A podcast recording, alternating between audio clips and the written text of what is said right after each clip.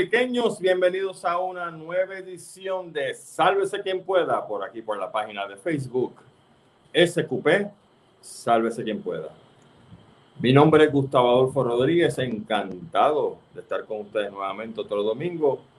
Eh, clima semisoleado, lluvioso, pero en fin, la pasamos muy bien. Hoy Marla y yo estuvimos por el área de Maunabo, conociendo los pueblos de Puerto Rico de hecho, mucho antes que el turismo se inventara esta cosa del pasaporte de Puerto Rico, ya Marla yo desde marzo a abril del año pasado, para mantener nuestra sanidad mental con el asunto del COVID, estábamos visitando diferentes pueblos de Puerto Rico, casi todos los domingos literalmente, eh, diferentes plazas, diferentes puntos históricos y ahora el departamento de turismo pues se le ocurre hacer esto, lo cual está maravilloso, pero hay gente pues que vive un poquito más acelerado de lo que lo hace el Estado.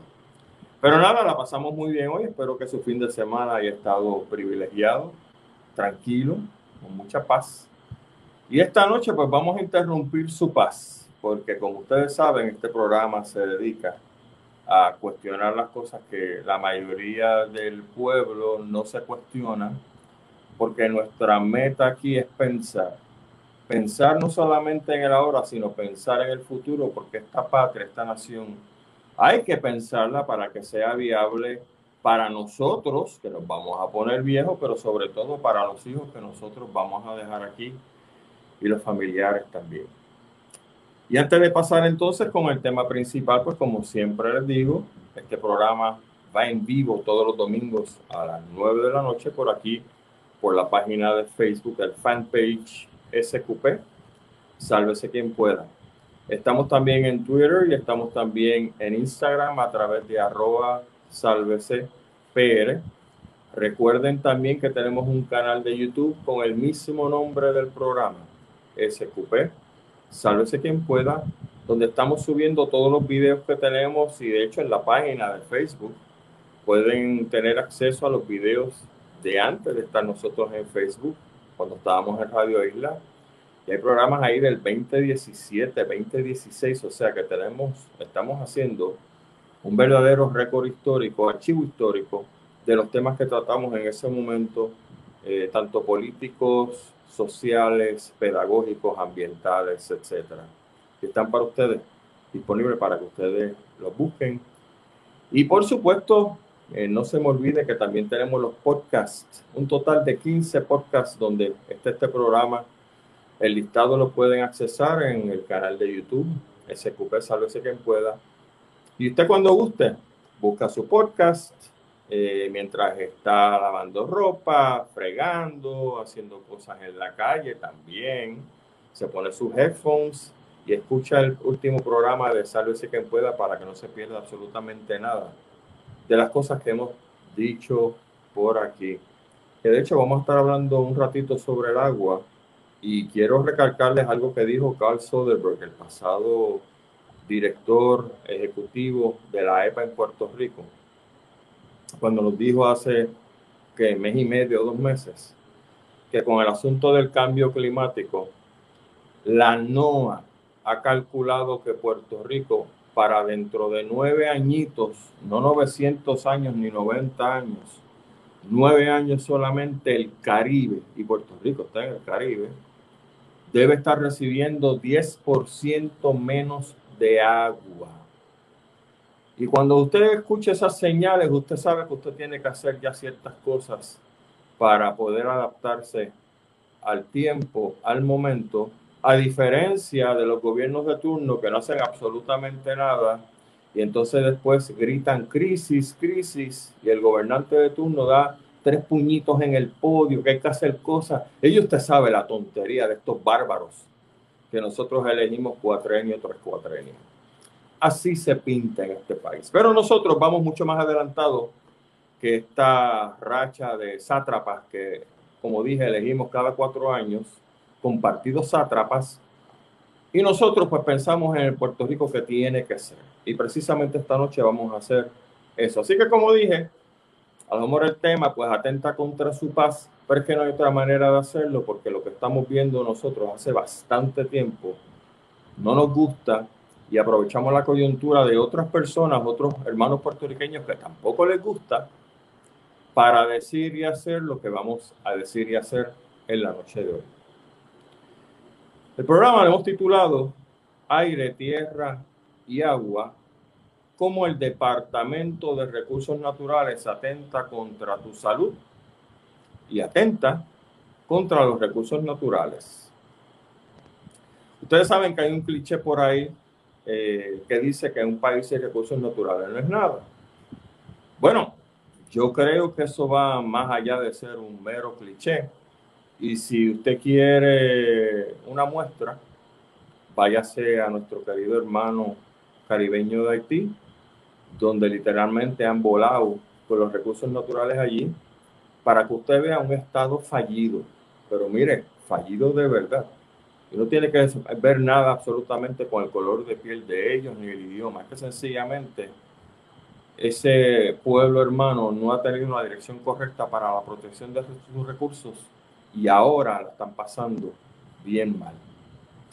Pues ese cliché entonces nos trae a Puerto Rico, donde pues los recursos naturales que tenemos tienen una importancia tanto para la salud como también para el lado monetario.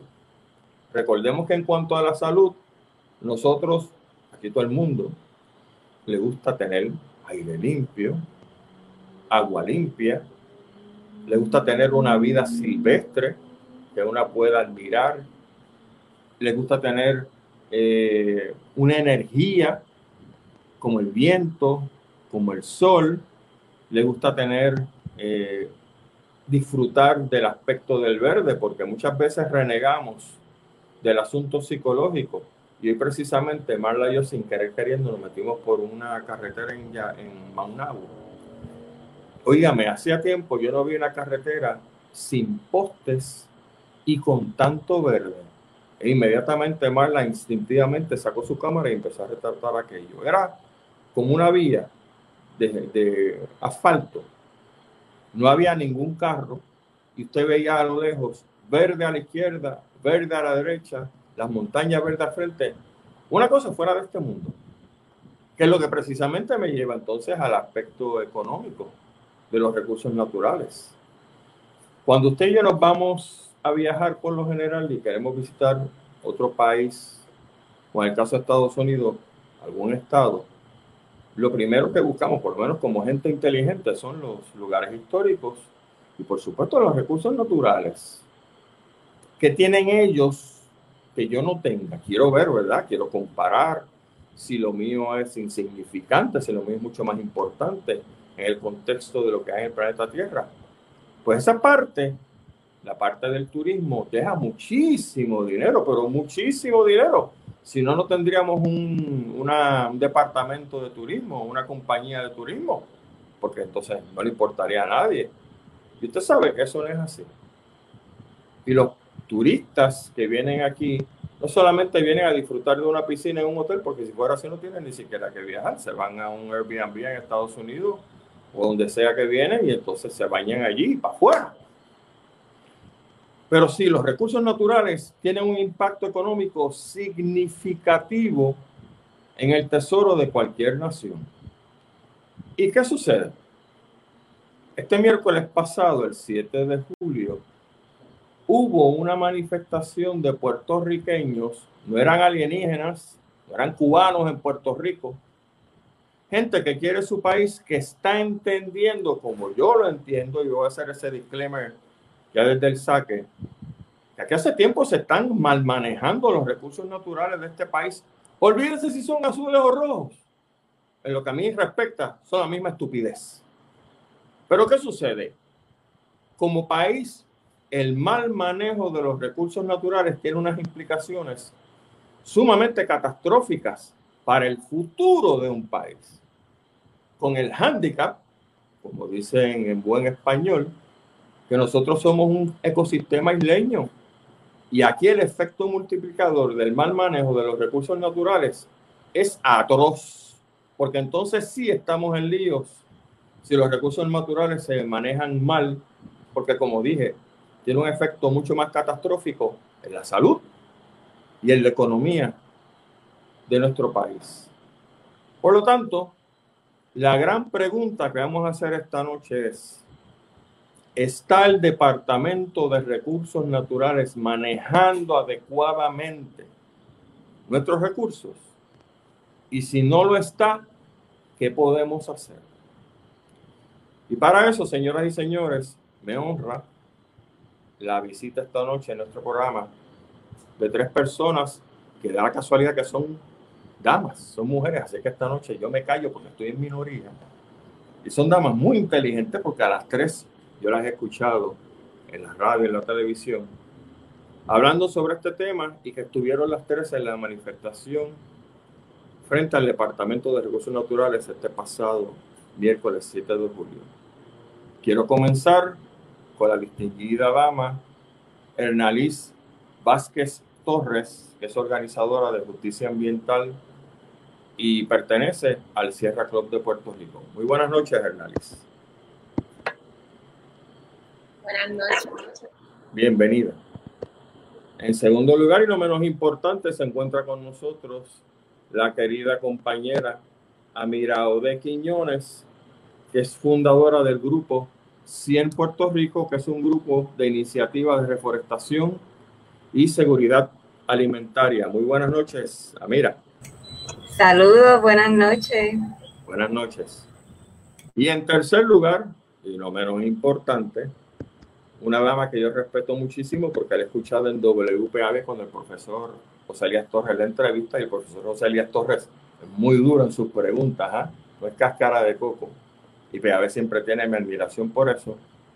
Y se trata de la querida dama puertorriqueña, Janina Moreno, que es portavoz del grupo Campamento contra las Cenizas. Buenas noches, Janina. Saludos, Gustavo. Eh, buenas noches a las compañeras y a los que nos escuchan. Bienvenidas todas aquí a Sálvese quien pueda. Vamos a establecer el preámbulo y quiero comenzar con Hernalis para que Hernalis nos diga qué fue lo que pasó el miércoles, por qué hubo esta manifestación, quiénes están participando. Y entonces, pues nos dé la base para entonces hablar sobre el asunto de los problemas, si alguno que hay con los recursos naturales en Puerto Rico. Adelante, Hernández.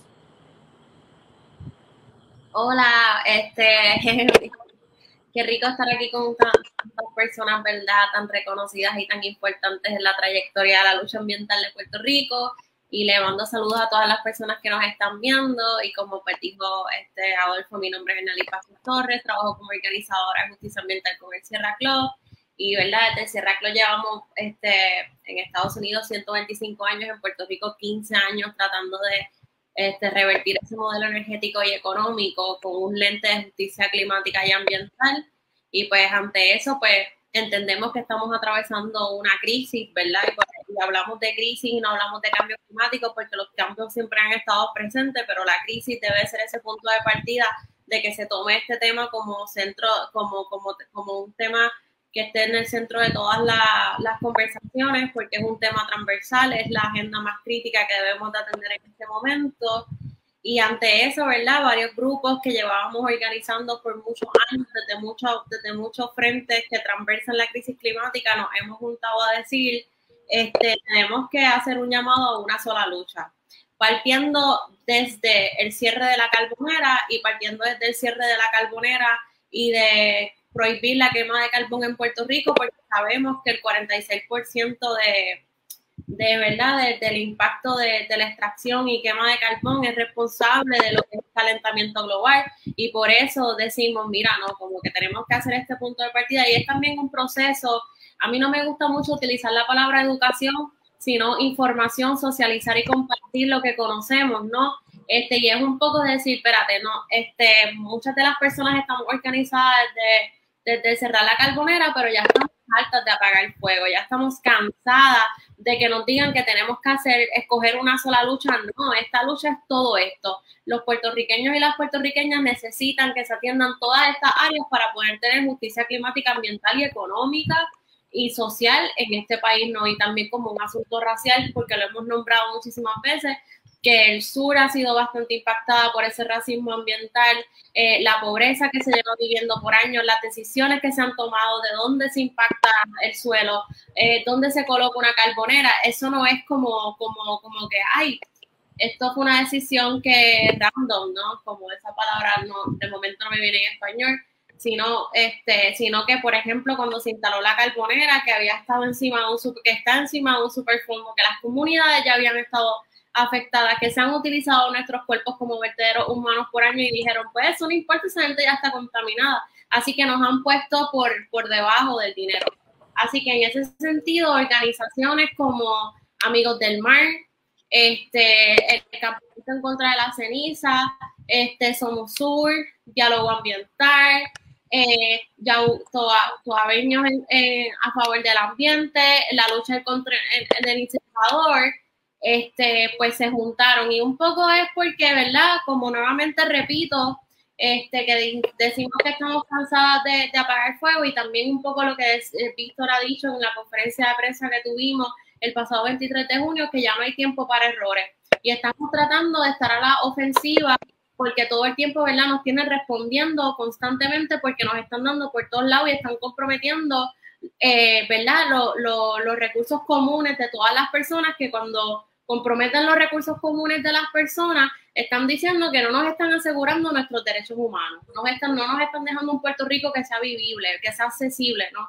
Eh, y ante eso, pues, por ejemplo, hemos dicho en varias conferencias de prensa, en varios espacios de radio, que el tema de los desperdicios sólidos no está desvinculado del tema de los combustibles fósiles, porque hay un proceso de extracción, como muchas personas que les hemos, comunicado.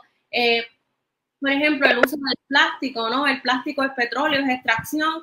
Eh, y entonces un poco, ¿qué, ¿qué, termina haciendo eso? Pues cuando, cuando tienes un modelo este, tan económico y de desperdicios sólidos que todo es construir y descartar, que lo llevas a un vertedero, que tiene unas aportaciones de gases de efecto de invernadero, sigues aumentando la cantidad de, aumentando la cantidad de vulnerabilidad en cómo a las comunidades y todo este y todo el tiempo, ¿verdad? Se ha visto la cosa aislada, como lo energético está para allá, la protección de las costas está para allá, y pues no, ante eso pues nos juntamos y verdad, desde un poco desde Sierra Club y desde Acción Climática ahora hemos dicho que necesitamos una política pública transversal, que el tema de la crisis climática no se ha aislado ni del presupuesto, ni de lo cultural, ni de la educación, ni de la agricultura, ni del uso del agua, de nada, que no se puede ver aislado, que siempre se tiene que decir, espérate, ¿cuál es la realidad en la que estamos viviendo? planificación no puede tomar una decisión contraria a la que puede estar tomando recursos naturales. Tiene que sentarse todo el mundo en un conjunto de una mesa que tome decisión. Y no estamos hablando de, de, de las famosas, este, ¿verdad? Los, las mesas estas, ¿cómo le llaman? Los Salesforce, ¿cómo le llaman a esto? Eh, no estamos hablando, no estamos hablando de eso, ¿verdad? Que, que vimos que el pasado 19 de marzo yo este, creó un grupo de legislación climática y ni siquiera ha firmado la declaración de la declaración de 10 puntos mínimos para que se atienda una gobernanza climática. Así que en ese sentido, pues eso es un poco lo que ha estado pasando. Hicimos esa conferencia de prensa, después hicimos ese llamado, que para, ¿verdad? Aunque hicimos un trabajo activo de movilización para nuestra sorpresa, fue hermoso ver la cantidad de gente que llegó, la cantidad de gente que está lista, lista para entender que nuestros temas no están separados y que esto fue una política, ¿verdad? Esto fue una, una, una, una política, no es la palabra, sino también una manera de separarnos y distanciarnos. Y en este momento, cuando nos vieron tan unidos, cuando vieron tantos grupos que están apalabrando desde su frente que esto es una sola lucha, se está construyendo poder, ¿verdad? Y levantándose desde lo ambiental, ¿no? Que Puerto Rico tiene bastantes victorias ambientales. Eh, y pues, pero en muchos momentos es como esas victorias de atender cositas puntuales, pero ahora estamos diciendo, no, que tiene que haber un aquí tiene que haber una transición justa, aquí se tiene que atender esto, necesitamos recuperarnos, ya estamos hartos de que se respondan a crisis que se inventa el Estado, como fue bajo el gobierno ¿verdad? De, de Fortunio, cuando se creó esa crisis energética y ahora que realmente está la crisis energética, vemos como privatizan el sistema eléctrico, como siguen privatizando los derechos comunes de las personas. Así que este, yo podría decir eso como, como un breve resumen. Eh, Gustavo, si quieres que hacerme alguna pregunta para seguir, para continuar la entrevista, con gusto estoy aquí. O si alguien tiene alguna pregunta en el chat de Facebook. No, sí, lo que vamos a hacer es que vamos a ir cambiando como son tres invitadas, vamos a ir cambiando para escuchar el detalle de cada una y por supuesto en su momento pues podremos, podremos interactuar. Eh, te iba a preguntar, Yanira, si el ambiente es tan importante en este caso, y me voy a circunscribir para en Puerto Rico, ¿no? para los puertorriqueños, ¿por qué es que no hay más personas introducidas en el asunto del tema ambiental? ¿Qué pasa? ¿O es falta de educación? ¿O es que el tiempo no nos da? ¿O es que no nos importa? ¿Qué está pasando aquí? Bueno, cuando tú dices que no hay tantas personas introducidas en el tema ambiental, ¿verdad? No estoy segura ¿A qué exactamente te refieres? Sí. ¿Me, escuchas bien, verdad? Sí, perfecto. Ah, ok. Porque eh, el hecho de que no los veamos en la calle, ¿verdad? No significa que no están insertados en el asunto ambiental.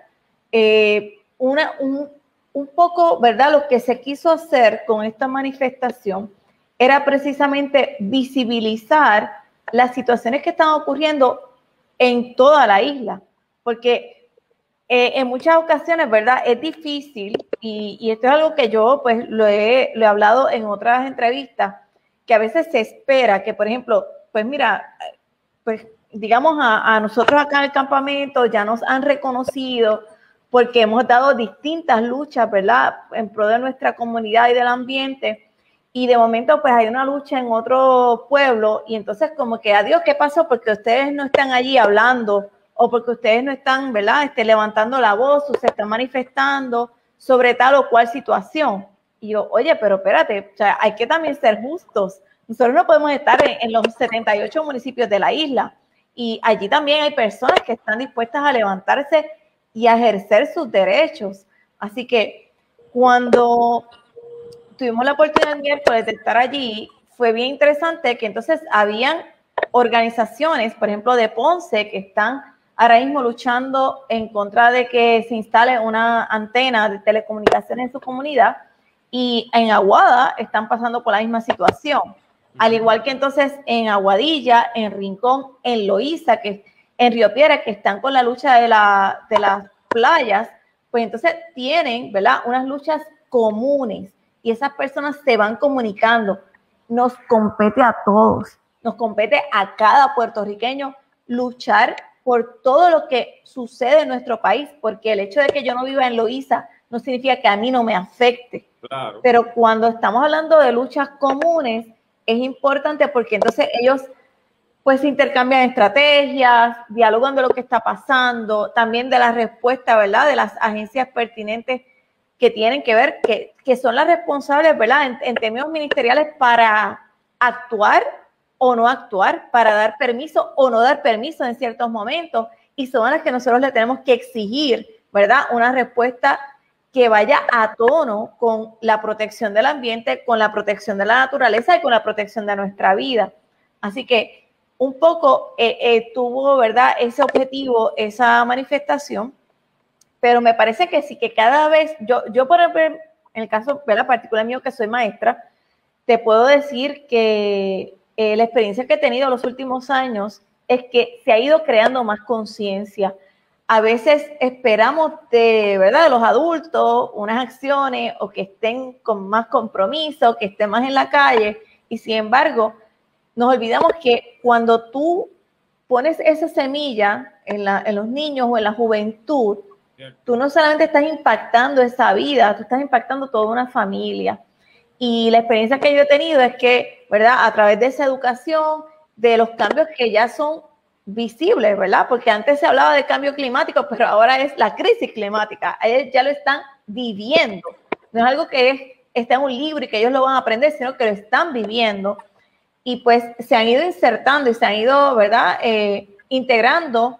Quizás no es una respuesta en, marcha, ¿verdad? O en manifestaciones, pero sí en acciones individuales, en acciones comunitarias. Eh, hablamos mucho, por ejemplo, pues, de, lo que cada uno puede hacer desde el reciclaje, desde la reducción, ¿verdad? Por ejemplo, de, del consumo de energía, porque eh, hablamos de, los cambios, ¿verdad? de, de, los gases de invernadero, del metano, pero se habla de reciclaje y a veces es más importante reducir ese consumo o ese, ¿verdad? ese impacto en el ambiente. Y a mí me parece que sí, que, que lo hemos estado viendo en los últimos años. Tú como maestra, eh, Janina, ¿entiendes de que el gobierno pudiera, el gobierno de turno, ¿no? el que sea, pudiera y debiera estar poniendo más recursos en el asunto de la educación? Definitivo, definitivo. Porque, otra vez época de, del conejito, ¿se acuerdan en la época del conejito, de enceste y dos o tres cositas? Bueno, había hasta un anuncio viejísimo, que no me acuerdo el, el, jingle, pero me acuerdo que era un avión que salía de una pista y pasaba sobre Puerto Rico. Eso como que ya no se ve, o sea, ¿qué es lo que pasa? Que los gobiernos de turno están atentando contra los recursos naturales porque no les conviene que la gente quiera o entienda lo que son los recursos naturales de una nación? Bueno, lo que pasa, acuérdate que ahora mismo los, los gobiernos que han estado ¿verdad? administrando el país en las últimas décadas tienen unos compromisos, están atados, ¿verdad? Porque pues están favoreciendo unos intereses particulares que en muchas ocasiones están atados a las campañas políticas y pues le interesa más cumplir con estas compañías y cumplir con lo que ellos llaman el desarrollo económico. Entonces presentan una idea errónea, totalmente, ¿verdad? Eh, errónea, de que la protección de los recursos naturales, de la naturaleza del ambiente, no va a tono con el desarrollo económico y eso no es cierto. O sea, cuando uno va y uno viaja, ¿verdad? Y va a otros países, tú te das cuenta que tú dices, mira, lo que es el turismo, por ejemplo, el turismo ecológico, es tan importante.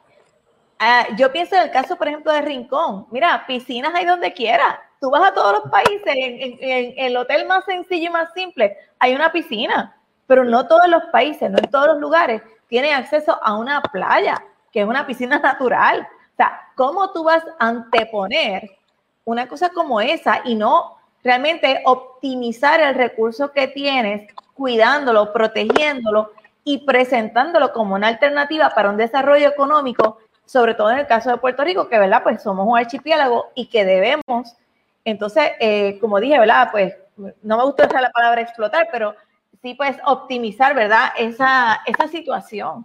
Exactamente. Ah, mira, ya que te tenemos por ahí, estamos hablando de recursos naturales. Una cosa de que, que me preocupa como científico es la alta sedimentación. Y yo sé que la reforestación se supone que sea una respuesta al asunto de la sedimentación, pero estamos sembrando suficientes árboles sin contar con el gobierno de turno para evitar que este fenómeno siga maltratando nuestros embalses y privándonos de agua dulce. Saludos, buenas noches. Buenas noches. Este, para contestar la pregunta, no, no estamos sembrando nada, uh, refiriéndome al gobierno. La comunidad ah. sí es la que le está metiendo a la reforestación. Pero lo peor y lo más que me choca a mí como científica, como hidróloga, es que no solo no se siembra, sino se corta para proteger un sistema eléctrico de combustibles fósiles y ahora privado se está cortando y destruyendo estos pocos árboles que nos quedaron luego de perder millones de árboles luego del impacto del huracán María. Y es sumamente preocupante y esto pues es un problema que, que nos está viendo, el gobierno entero no está haciendo nada y en especial uno confiaría que recursos naturales pues quizás le queda un chispito de esperanza a ellos que se suponen que sepa del tema y tampoco hacen nada. Y para mí me preocupa mucho que, eh, como mencionaste al principio, eh, todos los, eh, la mayoría, la gran mayoría de los informes científicos reportan que vamos a tener menos agua.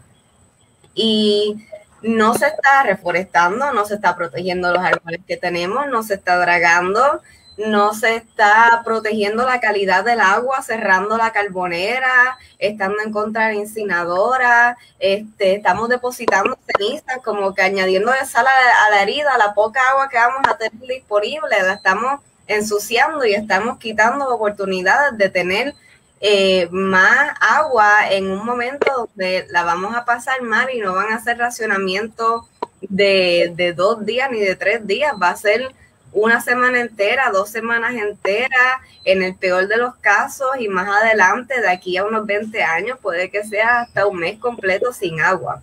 Entonces, aquí lo que se trabaja es como poniendo parcho a corto plazo. Hay sequía, pues de momento hablamos de sembrar nubes, quién sabe cuántos millones se gastaron aquella vez que estaban hablando de sembrar nubes. Se prende la conversación sobre desalinizar, y otro tema aparte y que es otro problema bastante grande y a la que se acaba la sequía, a la que llega una onda tropical y se rellenan los embalses, se fue, nos olvidamos hasta un par de años más. Este, y pues no hay ni un sector de la economía que no se afecte por la falta de agua. No hay ni uno, nadie, ni, lo, ni los servicios que la gente puede decir, ah, yo trabajo desde el hogar, eso no me afecta, ¿no? Porque tú no puedes producir si no tienes agua. El agua lo usan los ricos, lo usan los pobres, de eso dependemos todo el mundo y recursos naturales y el gobierno en general no están haciendo ninguna acción teniendo los datos ahí y teniendo el Consejo del Cambio Climático que tiene excelentes científicos y científicas que orientan sobre este tema y exhortan a actuar, no se está haciendo nada, mientras el trabajo fuerte le está tocando a las comunidades y a grupos que son liderados por gente excelente como las compañeras que están aquí esta noche, pero que igual al final del día somos grupos comunitarios, somos humanos, somos personas con escasos recursos, no tenemos el poder de, controlar y, actuar a gran escala para proteger algo tan importante como es el acceso al agua con la urgencia que hay que protegerlo. El poder que tenemos a la mano ahora es el poder de la protesta y de movilizarnos para que entonces podamos recibir como pueblo el otro poder que se transfiere en poder monetario y poder de recursos para que el gobierno proteja nuestro derecho tan básico como el aire que respiramos. Pues Amira nos ha dado el pie forzado sin querer para tratar el próximo subtema aquí, que es el asunto del poder. Y como Hernaliz es una organizadora de justicia ambiental, le voy a preguntar directamente. ¿Ustedes creen, o tú, Hernández, crees, y entonces pasamos con las compañeras, que llegó la hora de formar un partido verde en Puerto Rico, mandando al infierno el asunto del estatus y concentrándonos, como aparentemente estamos señalando aquí, de que el poder de los verdes, y no estoy hablando de los chavos, sino de la gente que cree en el ambiente, es mucho mayor de lo que pensamos. ¿Qué tú piensas de esto? Wow. Eh, wow, esto es una bomba de preguntas, pero I take it. Este es fuerte, fuerte, porque tengo que repensar muchas cosas si debería de ser desde un partido, si no debería de ser un partido. Este... Está buscando poder y como único logra, y me lo diga a mí un gran amigo hace años, me dice Gustavo, ¿a ti no te gustan las cosas que están pasando? tienes que meterte allá adentro. ¿Qué significa eso? Meterte en el asunto político, meterte en la legislatura, meterte en una asamblea municipal, meterte a correr como candidato a alcalde, lo que te dé la gana. Pero protestar está chévere porque tú logras llevar a la conciencia de mucha gente muchas cosas. Pero, y el próximo paso, o sea, esta gentuza, y me perdona la gente que me está escuchando, muchas de estas gentuzas que nosotros conocemos como grandes políticos en Puerto Rico, vivientes, son un chorro de brutos, barrigones. O sea, usted los oye hablar. Y yo creo que mi nene de cinco años habla mejor que cualquiera de esa, de esa gente. Pues entonces, ellos tienen el poder. Y nosotros que somos mucho más inteligentes y tenemos más visión que ellos, no lo tenemos. Pero entonces, llegó el momento de hacer un partido verde, mandar al infierno a todos los otros y a través de la educación dar una vuelta a lo que es la política en Puerto Rico. Mira, yo creo que esto está, esta pregunta está súper interesante.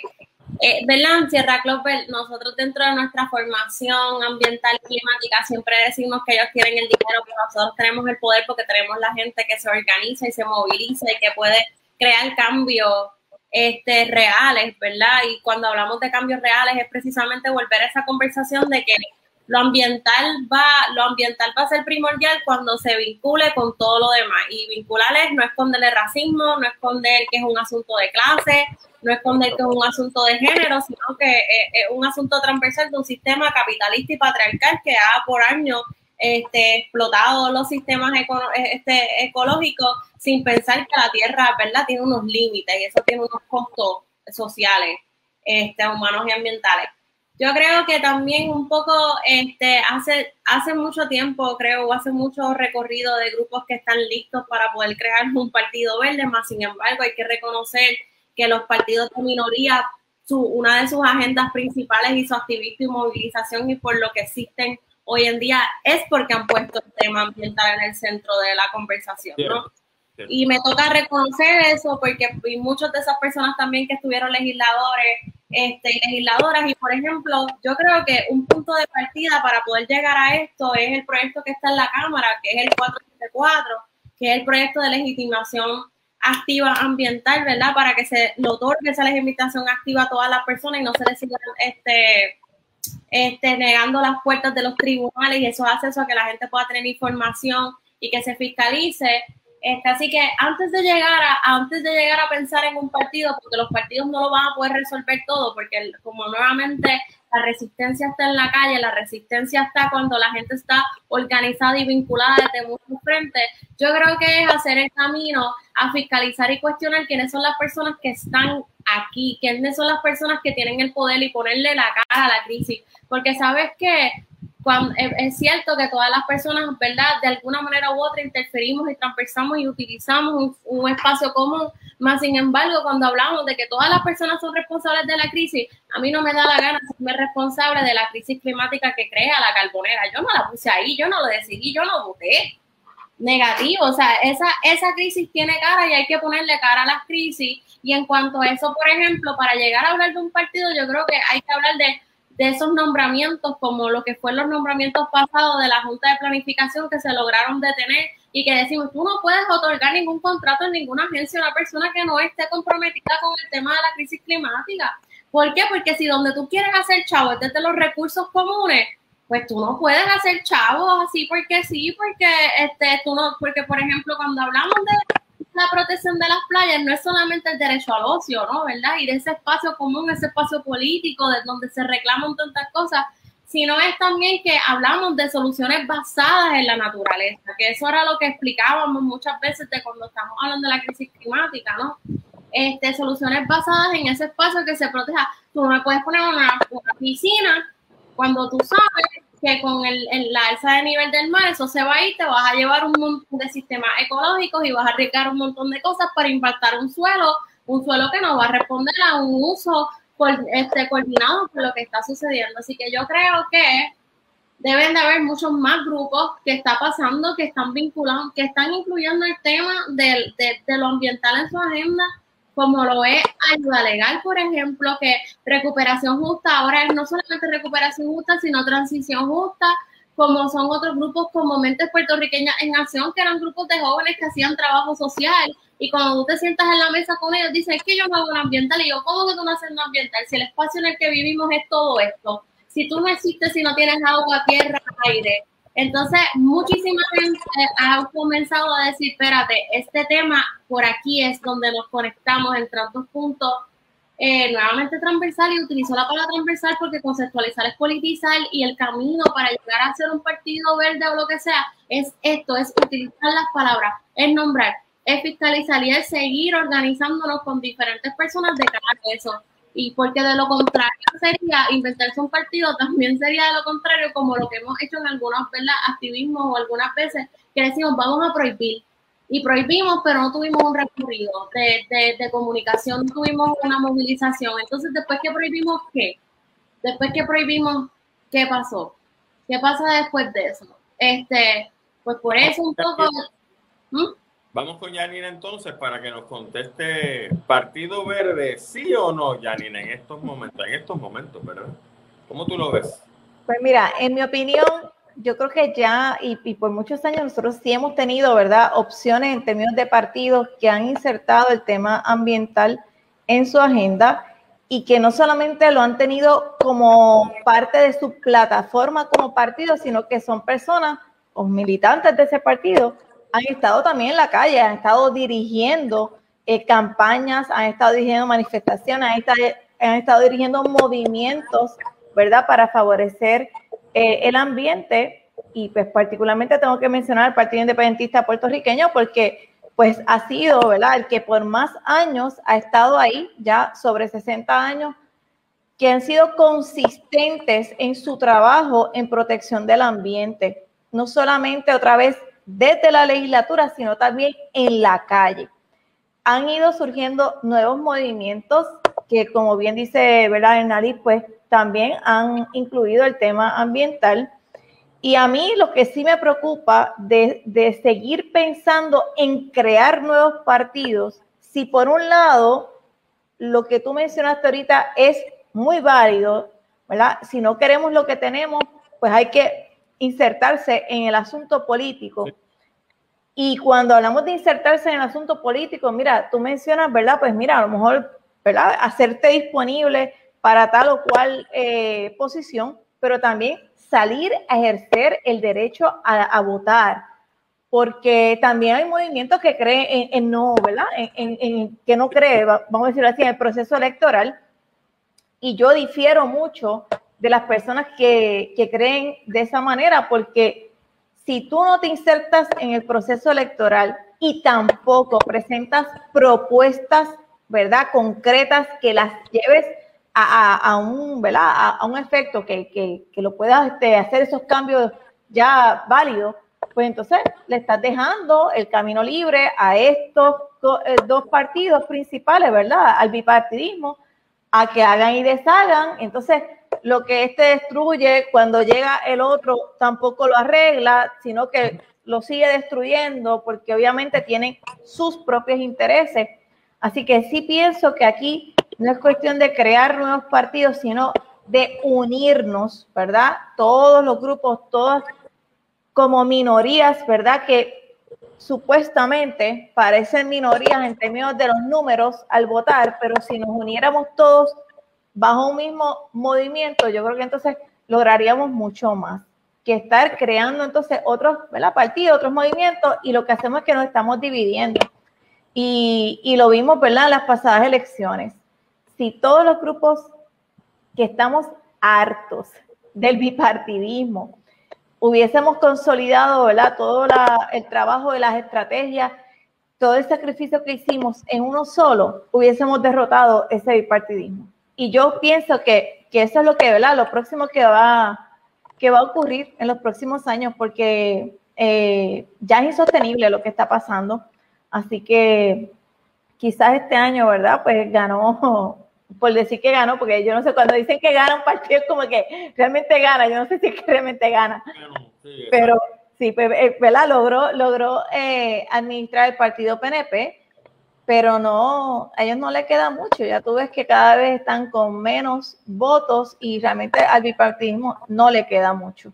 Aquí, de la misma manera que nosotros logramos consolidar en una manifestación una sola lucha, entender eso desde el movimiento ambiental, a mí me parece que en otros, en otros, en otras áreas, ¿verdad? Donde también se están dando otras luchas, también se están uniendo, también están convergiendo, también están logrando llegar a unos consensos y ahora es cuestión de, mira, consolidar todo, ¿verdad? Para poder ejercer nuestro derecho como pueblo a esos cambios que ya queremos y que ya necesitamos.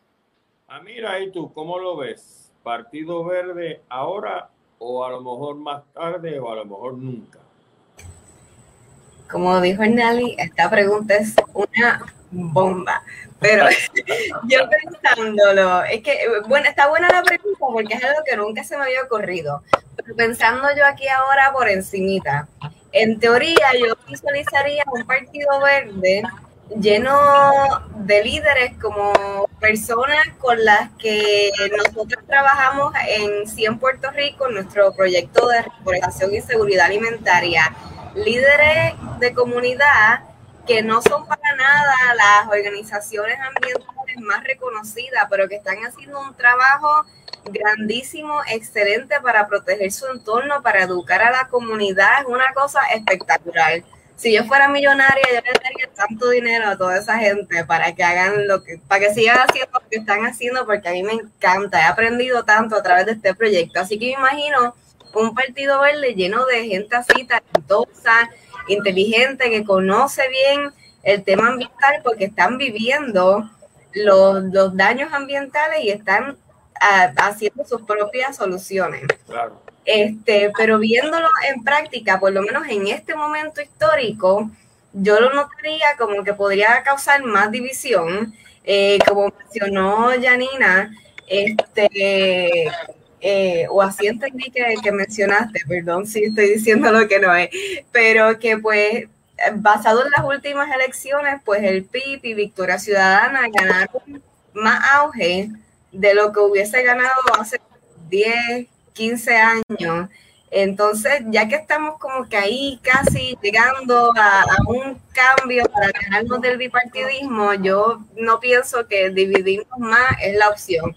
Ahora, teniendo una visión futurística, no dudo que sea una alternativa en un futuro de aquí a unos 10, 20 años, donde estemos sufriendo más que nada los impactos de la crisis climática donde lamentablemente vamos a perder más vidas, vamos a perder terreno, costas, infraestructura, y quizás de aquí a allá, si no se ha tomado la acción suficiente, es posible que surja un partido verde que atienda estas cosas y que ojalá que si entonces llegaran al poder las puedan manejar en el, en, con la urgencia y los recursos que se necesitan para proteger las vidas que están en riesgo como nos quedan unos, ¿cuántos? Nueve minutos de programa, quizá ocho. No quiero terminar el mismo sin hacer la segunda pregunta que me llevó a hacer este programa. Nosotros ya pasamos por eh, los momentos turbios de tener a la licenciada Tania Vázquez dirigiendo el Departamento de Recursos Naturales Estamos ahora ante momentos quizás más turbios de esta señora con este otro abogado. Yo no sé qué es lo que le pasa a los abogados que terminan los recursos naturales. No entiendo, ¿verdad? A lo mejor ustedes pueden darme luz sobre eso. Este Rafael Machargo. Este señor parece que no sabe la diferencia entre, no sé, una reinita, quizás está como aquel del Guaraguao Preñao, Carlos Pesquera, parece que andan en la misma onda. Pero mi pregunta es, si está haciendo un mal trabajo, y a mí me consta que está haciendo un mal trabajo, ¿cómo logramos hacer la presión para sacar a este señor de allí y ver, pues, como dicen los norteamericanos, next? No sabemos si va a ser igual de malo, no sabemos si va a ser mejor, pero por lo menos a este ya lo conocemos y lo que está haciendo a mí personalmente me disgusta mucho. Vamos a cerrar con ese tema y vamos entonces a permitirle a Naris que nos dé unas palabras sobre esto.